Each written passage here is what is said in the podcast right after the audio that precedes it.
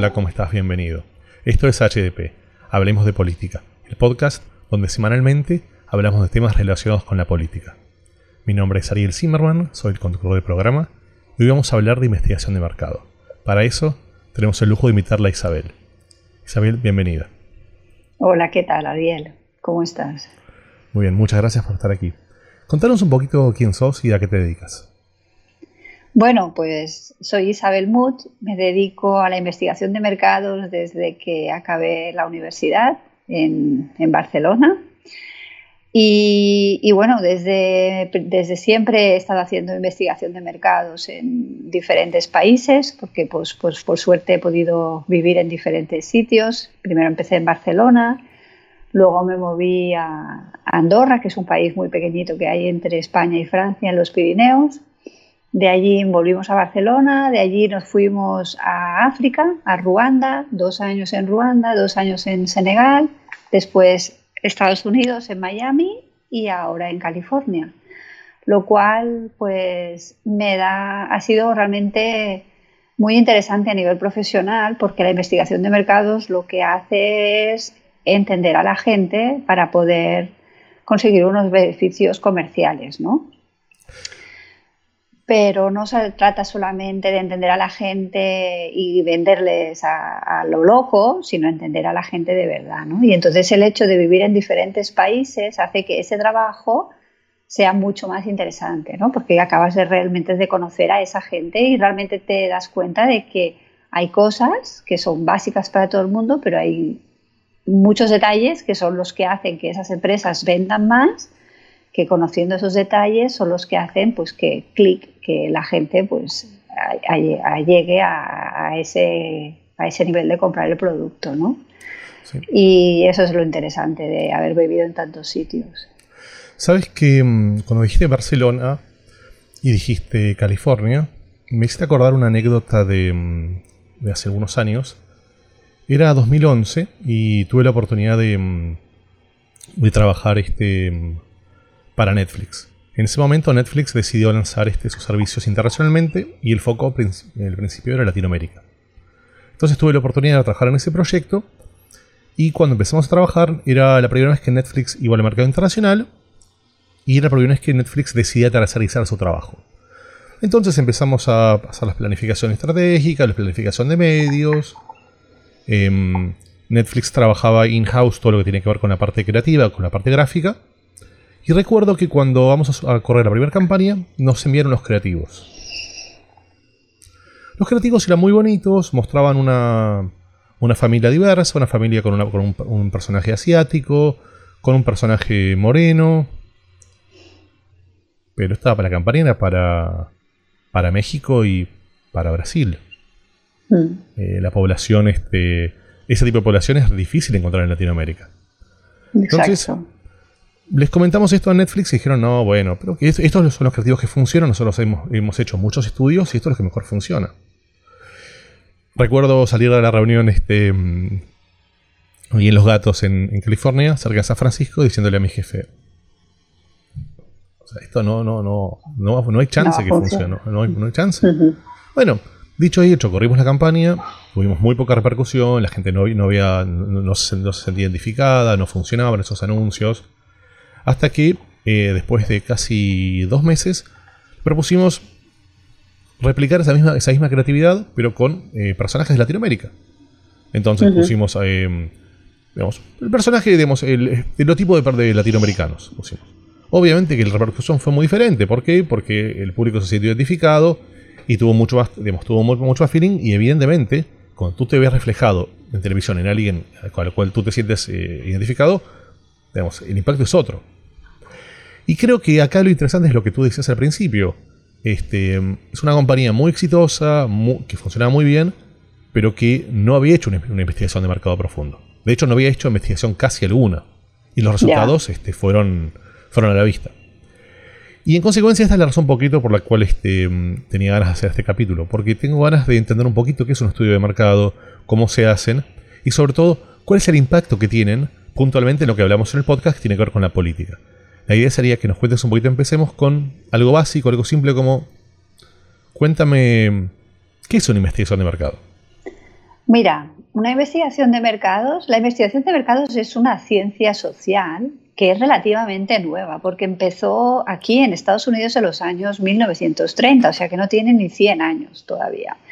Y empezó pues porque aquí en Estados Unidos fue en los, el año, en los años 30, fue cuando empezó a haber un boom en publicidad y las agencias de publicidad se empezaron a dar cuenta y dicen, oye, mira, estos productos se venden mejor en estas cadenas de radio y estos otros en estas otras cadenas de radio. Y entonces se dieron cuenta pues que cada cadena de radio tenía un diferente tipo de público. Y a raíz de esto fueron fue inventándose, creándose la investigación de mercados. Detrás de todo esto, pues hay una base estadística enorme porque la investigación de mercado lo que hace es preguntar a un determinado número de personas y la estadística nos dice que preguntando a 300, entre 300 y 400 personas, tenemos un error de un 5%. ¿Eso qué quiere decir? Que nosotros podemos preguntar a 400 personas y tendremos más o menos lo que piensa una cantidad de gente de un millón, de dos millones de personas. No vamos a preguntar a un millón de personas porque la estadística nos dice que una vez que has preguntado a 500 personas, la información que vas a tener después de la 501 está repetida. Y como en el mundo de, la empresa todo tiene un coste y tienes un, un presupuesto limitado, pues ahí está. Y la estadística nos ayuda a determinar que eso es suficiente. ¿Y cómo eliges esas personas? Bueno, entonces esas personas las eliges eh, pues porque tú tienes una pregunta que te hace el negocio, ¿vale? Por ejemplo, lo que, el ejemplo que tú dabas de Netflix. Quiero hacer esta campaña de publicidad en Latinoamérica, ¿vale? Entonces, si yo estuviese en Netflix, le diría, vale, pues, ¿qué tipo de personas son las que estamos pensando que va a haber Netflix en Latinoamérica? Y entonces ellos me dirían, bueno, pues nosotros pensamos que son familias, de clase media, en centros urbanos y con unos ingresos mínimos de tantos dólares al mes. Y entonces, pues, eh, hay diferentes maneras de captar a esa gente según la población, según el sitio, pues porque no es lo mismo hacer una encuesta en Argentina que en Honduras, hablando de Latinoamérica. ¿Vale? Pues porque la penetración de Internet, entonces, según lo que puedas, puedes hacerla por teléfono, puedes hacerla personal, yendo a la casa, yéndote a un centro comercial y captando gente y le preguntas lo que tengas a ver para saber si esa persona es la que tú estás buscando, o ahora lo que se hace normalmente es por Internet. Lo envías una invitación por Internet y la gente te lo responde cuando le va bien. Y eso es muchísimo más barato. ¿Y qué tipo de investigaciones sueles hacer? Bueno, hay diferentes tipos de investigaciones. Hay una que son primarias, que es este tipo que, te he explicado yo, que es donde tú buscas información primaria, quiere decir que la buscas tú directamente en el mercado, y luego hay otro tipo de, de investigación que se llama secundaria, que son empresas que se dedican a hacer estudios genéricos, pues de, hablando de Netflix, pues de las cadenas de OTT que existen en el mundo y cuáles son los targets y cuáles son los contenidos. Otro, y son estudios que se hacen genéricos y los venden. Y entonces si a ti te interesa el tema, lo, lo, lo compras y utilizas esa información. Y dentro de la primaria existe la que son las encuestas, que es lo que todo el mundo conoce, que está forma, la base es la estadística pura y después hay otras que se llaman secundarias, que son lo que a veces hemos visto, pues grupos de personas, un grupo de 10 personas, de 5 personas, que hay una persona que es un moderador que le hace preguntas y preguntas, a, haces varios grupos o varias entrevistas y con eso también sacas análisis. No, allí y en este tipo de estudios la estadística no es una, la base, sino la base es la psicología. ¿Vale? Entonces, lo que haces psicológicamente, según las respuestas o incluso lo que te dicen y lo que no te dice la gente, pues sacas unas conclusiones y desarrollas un informe igual que lo haces con el cuantitativo, pero en este caso no hay números, no hay porcentajes, todo es análisis psicológico. Y yo hago, lo mío es la primaria cuantitativa, pero también me he tirado a la piscina haciendo cualitativos más sencillos, ¿no? que a veces, eh, y es muy interesante, los dos son súper interesantes. Y por lo general, ¿qué tipo de objetivos eh, buscas en este tipo de estudios? Bueno, todos son objetivos relacionados con la estrategia de, la empresa. ¿Vale? Muchas veces se centra mucho eh, la investigación en el marketing y, sí, que es una parte, que muchas veces la investigación ayuda al marketing, pero la investigación ayuda también a otras zonas de otras áreas de la empresa, como innovación, como ventas, o sea, comercial, ¿no? como recursos humanos también para saber, con, saber el clima laboral de la empresa. Eh, o sea, que realmente es una, un departamento que da apoyo a toda la empresa en general. ¿Vale? Muchas veces cuando, cuando se habla de política se dice, estamos midiendo este candidato. ¿Qué quiere decir medir a una persona? Bueno, luego hay, esta es la investigación comercial, la que te he dicho. Luego está la investigación eh, pues social o, o, los sondeos políticos, que son algo diferente. O sea, la base es la misma porque es una encuesta o puedes hacer también focus groups o puedes hacer un cualitativo para saber cuáles son los problemas que tiene la gente y así puedes desarrollar una campaña electoral.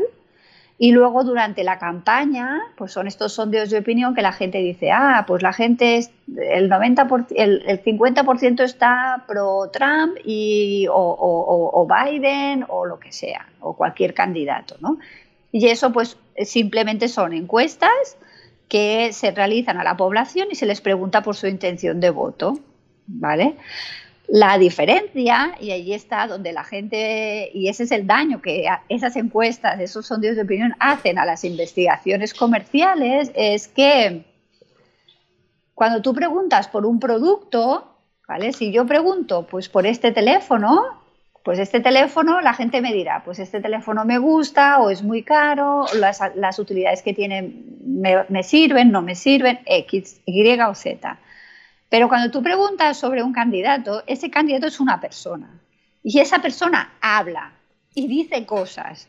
Y allí es cuando, cuando lo matan o cuando vive, ¿no? Porque esa, porque esa encuesta tú la has hecho el lunes el hombre se ha puesto a decir animaradas el miércoles, jueves el viernes y al siguiente lunes vuelves a hacer otra ola y todo, y todo se cambia, ¿no?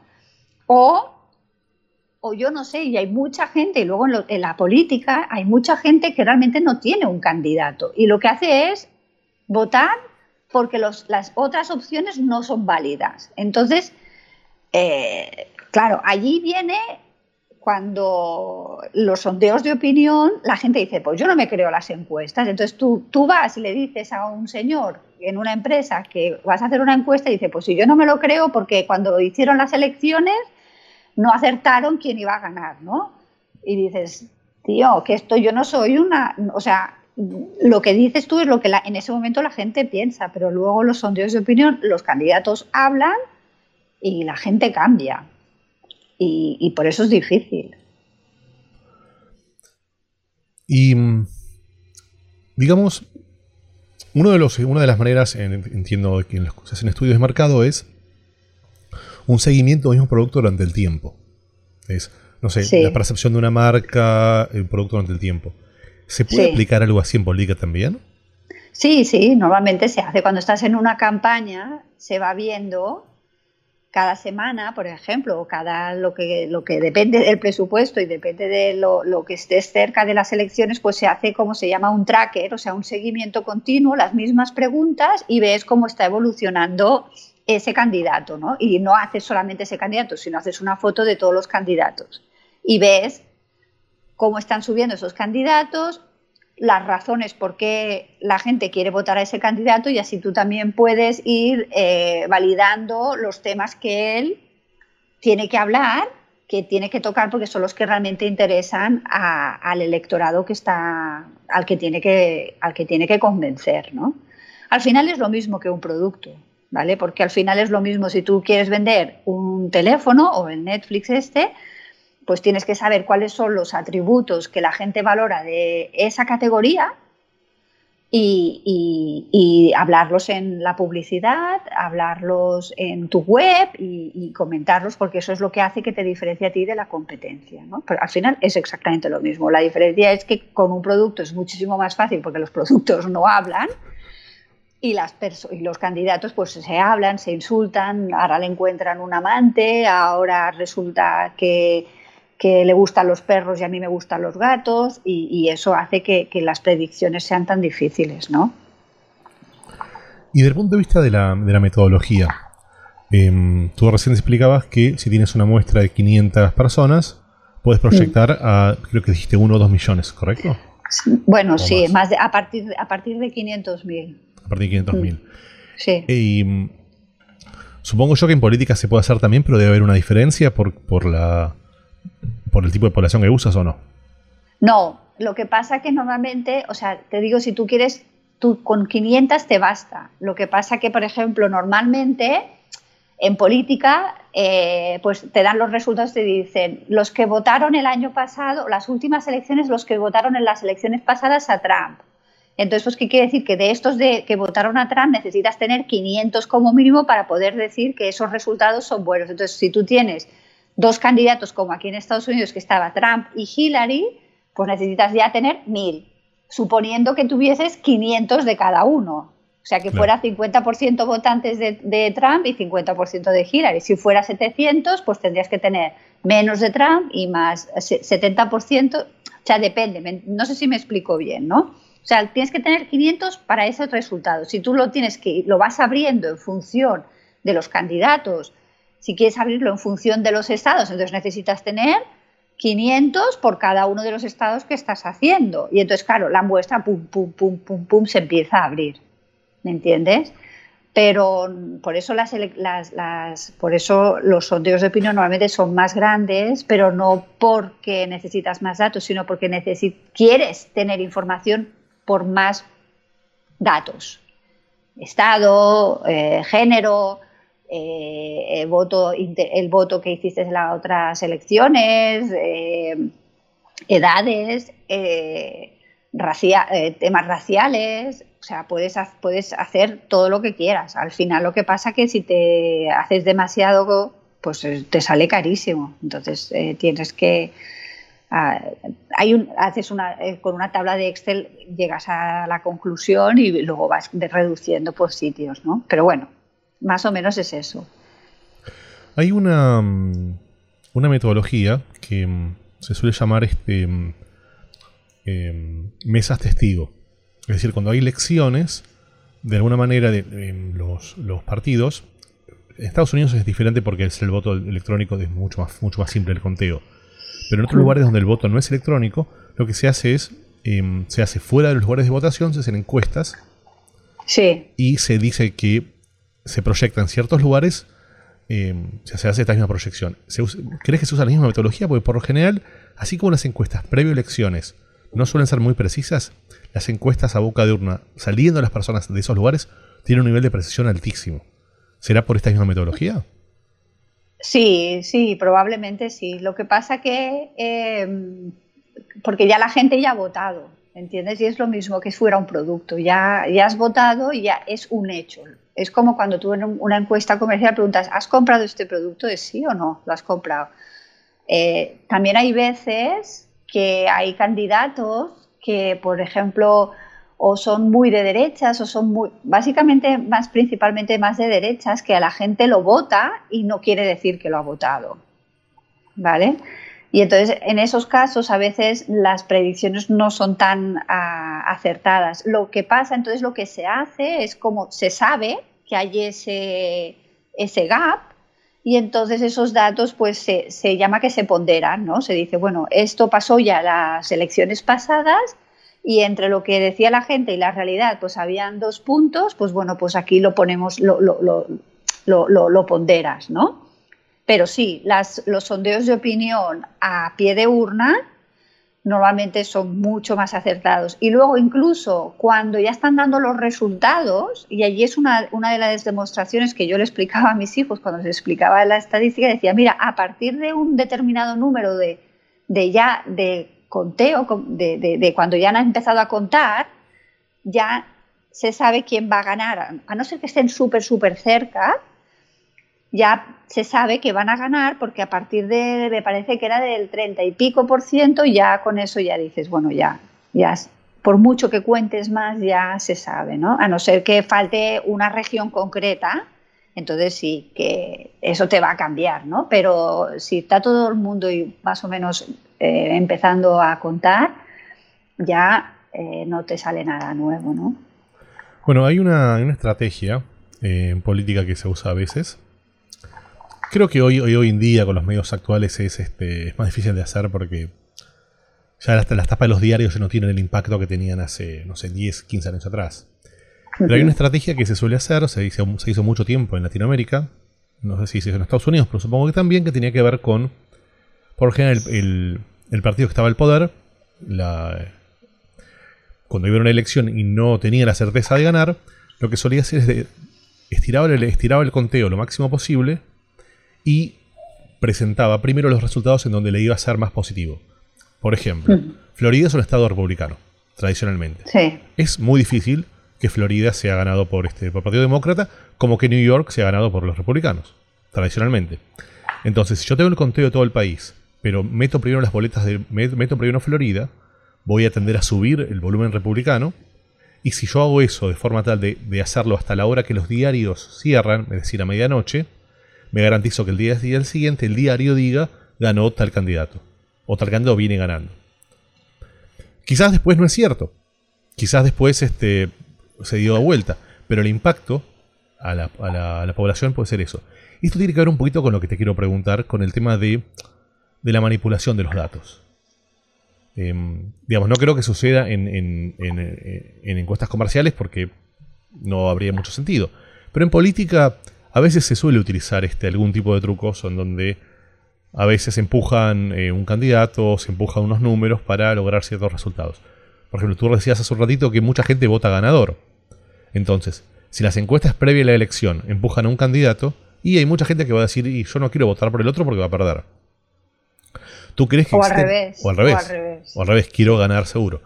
Entonces, eh, me pregunto, ¿tú crees que existe este tipo de manipulación en la política y cómo se suele Sí, bueno, existe manipulación en todo, incluso en la comercial, porque mm, eh, al final, a ver, la estadística es una ciencia exacta, pero siempre puedes leer los valores de diferentes maneras, ¿no? Puedes ver el vaso medio lleno o el vaso medio vacío.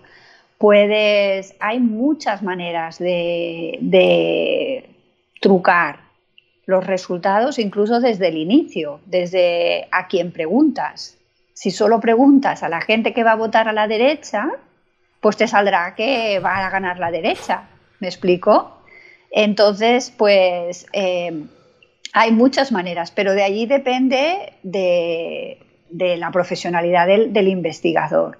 Y, las, y, las, y todas las encuestas se pueden, se pueden, incluso los resultados, aunque estén resultados bien hechos, una encuesta bien hecha, los resultados los puedes los puedes eh, tergiversar, porque puedes dar unos datos cortados pues por la gente que no te interesa, pues solamente enseñas los más jóvenes, solo enseñas los más mayores que tienen una tendencia de voto diferente. Hay muchas maneras. Al final se trata de de que tú tener escrúpulos. yo estuve haciendo, y la única vez que he hecho un sondeo de opinión fue haciendo, apoyando, trabajar en el equipo de un candidato a la, a la presidencia del Barça, y eso lo digo porque hace ya muchísimos años de eso, y hacíamos una encuesta semanal. Hicimos primero un cualitativo para, con socios del Barça para saber cuáles eran los temas que él tenía que tratar. Se vieron cuáles eran los temas que ahora ni me lo preguntes cuáles eran, porque ni me acuerdo ni que me maten. Y eh, el, bueno, entonces hicimos una encuesta de él con el resto de candidatos y él cada día iba para peor, iba para peor. Y yo trabajaba con su agencia de comunicación y le decía, oye, que, que, esto va, va mal. Y yo le decía, ¿no? Y él me decía, pues cambia el resultado. Le digo, no, tío, yo no voy a cambiar nada, esto es lo que es y ya está. Y digo, los otros lo están haciendo bien, tienen más dinero que nosotros, oye, pues retirémonos, ¿no? Retirémonos. Y entonces el otro decía, no, porque si nos retiramos yo debo, dejo de facturar. Y yo le decía, bueno, pues, pues, pues tío, yo, o sea, yo lo siento, es lo que hay. Y dejé de hacer estudios paré porque ya, o sea, le dije, no, es que no podemos seguir, estamos haciéndole perder el dinero a este, a este pobre hombre. Y, y, sé que él seguía haciendo encuestas porque lo que hacía él era agarrar el reporte que yo había hecho el último, le añadía una barrita en el PowerPoint y, y dale que te pego. Y claro, y entonces el pobre hombre engañadísimo, ¿no? Pero es que, claro, es que eso es un poco, eso es un tema de, no todo el mundo es así, exacto. No, y gracias a Dios no todo el mundo es así, no todo el mundo es así. Pero bueno, viendo los políticos que hay, yo creo que hay bastantes, bastante gente que les engaña en general a los políticos. ¿no? Y sí. Bueno, también creo que se puede, mm, no sé si trucar, pero se puede modificar la tendencia de una encuesta con la forma en la que se emiten las preguntas, ¿o no? También, por supuesto. Yo te pregunto, o sea, tú puedes hacer ahora, después de esta entrevista, puedes hacer una encuesta y decir, ¿qué tan interesante te ha parecido la, entrevista con Isabel Mood? Puedes decir, muy interesante, súper interesante o mega interesante. Y ya está, ¿qué te parece? Entonces, allí tú dirás, no, no, yo te diré, la entrevista con Isabel ha sido la mejor de todas. O te puedo decir cómo ha sido la entrevista con Isabel. Eh, nada interesante, ni interesante ni poco interesante, y, muy, interesante. Pones tres, tres, lo, normal siempre es poner un número impar, porque así tienes uno intermedio, uno positivo y uno negativo, o lo puedes hacer con cinco, dos positivos, dos negativos y uno intermedio, ¿no? O diez. Lo normal es utilizar una escala que la gente se sienta cómoda, ¿vale? A mí las escalas estas de las caritas y todo eso a mí no me gustan mucho. ¿vale? Porque yo soy más de la estadística y a mí me gusta tener números. Pero, por ejemplo, ya solamente, y eso se utiliza muchísimo, una escala simplemente del 1 al 10, la mitad de esa escala no es el 5. Claro. Es el 5 y medio. Entonces allí ya, Ricky, Ricky, ya estás tirando para la derecha. Si lo pones de 0 al 10, la escala es el la mitad es el 5. Entonces, como normalmente, como todo el mundo a nosotros nos han valorado en el colegio de 0 a 10, pues utilizar una escala de 0 a 10 es donde la gente se siente más cómoda porque es como a ellos les han valorado, ¿no? Cuando empiezas con otros números, bueno, también depende de las, herramientas que tengas o todo, pero sí, si haces una escala eh, con palabras diciendo súper bien, mega bien, ultra bien, pues bueno, no es tan descarado como lo que he puesto, pero muchas veces verás escalas donde hay cuatro variables, una mala y las tres buenas. Entonces ya simplemente eh, tienes poco que, valorar, ¿no? Pero sí, o sea, te digo, hay la, investigación de mercado son muchos pasos y en todos los pasos se puede, se puede, eh, se puede hacer trampas, ¿no? Pero como en todas partes en, todas las, en todas las profesiones, ¿no? O sea, si eres un arquitecto, pues también puedes intentar ahorrar un poquito en un sitio, en otro sitio, bueno, luego se te cae la casa, no, igual, pero con un poco de suerte no, pero bueno, pero pasan frío, ¿no? Porque has, has usado algo pues que no es eh, correcto. Pero sí. No, quería, preguntarte a nivel personal, ¿cómo, ¿cómo te mantienes informada? Bueno, pues eh, por internet, básicamente, eh, a través de newsletters del sector, de investigación, del sector en el que estoy trabajando, eh, podcasts, de todo tema y, me interesa no solamente a nivel profesional, pues a nivel personal también y la política pues también me gusta muchísimo. Y más aquí que ahora estoy en un país nuevo, pues enterarte, entender, los problemas, entender realmente las diferencias. Y, bueno, aún no he conseguido entender cómo funciona todo el sistema de votar y todo aquí, porque es una cosa complicadísima. Bueno, si te interesa eso, no te pierdas el próximo episodio, porque vamos a hablar específicamente de cómo son las próximas elecciones de agosto en los Estados Unidos. Sí, sí, no, por eso se te sigo. ¿Y mm, hay algo que quieras contarnos que no te haya preguntado? No, no se me ocurre nada que la gente se crea lo que salen en las encuestas, ¿eh? que porque aquí hemos estado hablando de lo malo, pero el 99,9% de los eh, profesionales de la investigación de mercados somos serios. hacemos cosas muy interesantes, ayudamos a las empresas a ahorrar mucho dinero, aunque lo que hagamos nosotros tenga un valor y cuesta dinero, pero ahorramos bastante dinero eh, porque te, te, ahorras hacer esos errores. ¿no? Y que hay muchas empresas, como tú decías de Netflix, grandes empresas que hacen cosas, eh, porque luego también, yo me acuerdo que tenía un profesor que me decía, de marketing y de arquitectura, todo el mundo opina. Todo el mundo opina. Eh, te opina tu abuela, te opina tu tía, te opina tu, tu hermano, que él es ingeniero, y dices, pero, y te dice, no, a mí este anuncio me gusta, este anuncio no me gusta o esta casa me gusta o esta casa no me gusta, pero no tienes ni idea ni por qué te gusta. un anuncio no, tiene, no está hecho para que te guste, está hecho para vender. Probablemente a ti no te gusta porque no está hecho para ti, pero está hecho para otro tipo de perfil. ¿no? Pues a mí también me dicen, eh, esta pregunta, ¿por qué haces esto? ¿Por qué tienes que preguntar solamente a 500? Eso no me lo creo. Bueno, entonces tienes que hacer allí una clase de estadística. Y bueno, pero bueno, me encanta la profesión, es súper interesante y al final no es solamente eso, sino es lo que te decía al principio, ¿no? que acabas conociendo a la gente, a la, cultura, porque no es preguntar por preguntar y preguntar para vender más, ¿no? es, realmente entender el por qué la gente hace estas cosas, ¿no?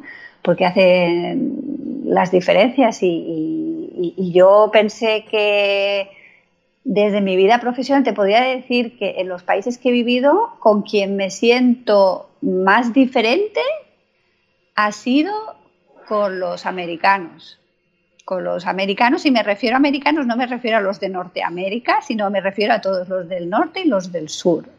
Somos, sí, o sea, somos, aunque hablemos el mismo idioma, hay muchísimas cosas culturales que son muy, muy diferentes. Sin embargo, yo con África me siento más cercana en temas culturales, en, valores, etcétera. O sea, es muy interesante, nunca lo hubiera dicho, ¿no? Y yo cuando me moví de África a Latinoamérica siempre pensé, bueno, ahora esto va a ser pan comido, porque va a ser como lo que hacía yo en España. Y no, para nada, es muy diferente, muy, somos muy diferentes. Pero en el fondo también somos iguales, porque todos queremos las mismas cosas, queremos comprar las mismas cosas, tenemos los mismos intereses a nivel comercial, somos todos parecidos. Pero lo que hay en, el substrato somos muy diferentes y esa es la riqueza de, la, investigación de mercados. Qué bueno, la verdad es que creo que es un tema muy interesante y, sin duda da para hablar mucho más, por lo cual este, probablemente te invitemos para, para un siguiente episodio. La verdad, Isabel, te agradecemos mucho por, estar acá, por compartir el tiempo y por compartir todos tus conocimientos. Bueno, pues muchas gracias. Muchas gracias a ti. Y bueno, a ti, si, escuchaste hasta aquí, quiere decir que probablemente te guste lo que estás escuchando. Entonces te pido que por favor te suscribas a los canales de YouTube, de Spotify y lo compartas con tus amigos. Esto es clave para que nosotros podamos seguir creciendo. Muchísimas gracias y nos vemos la semana que viene. Adiós.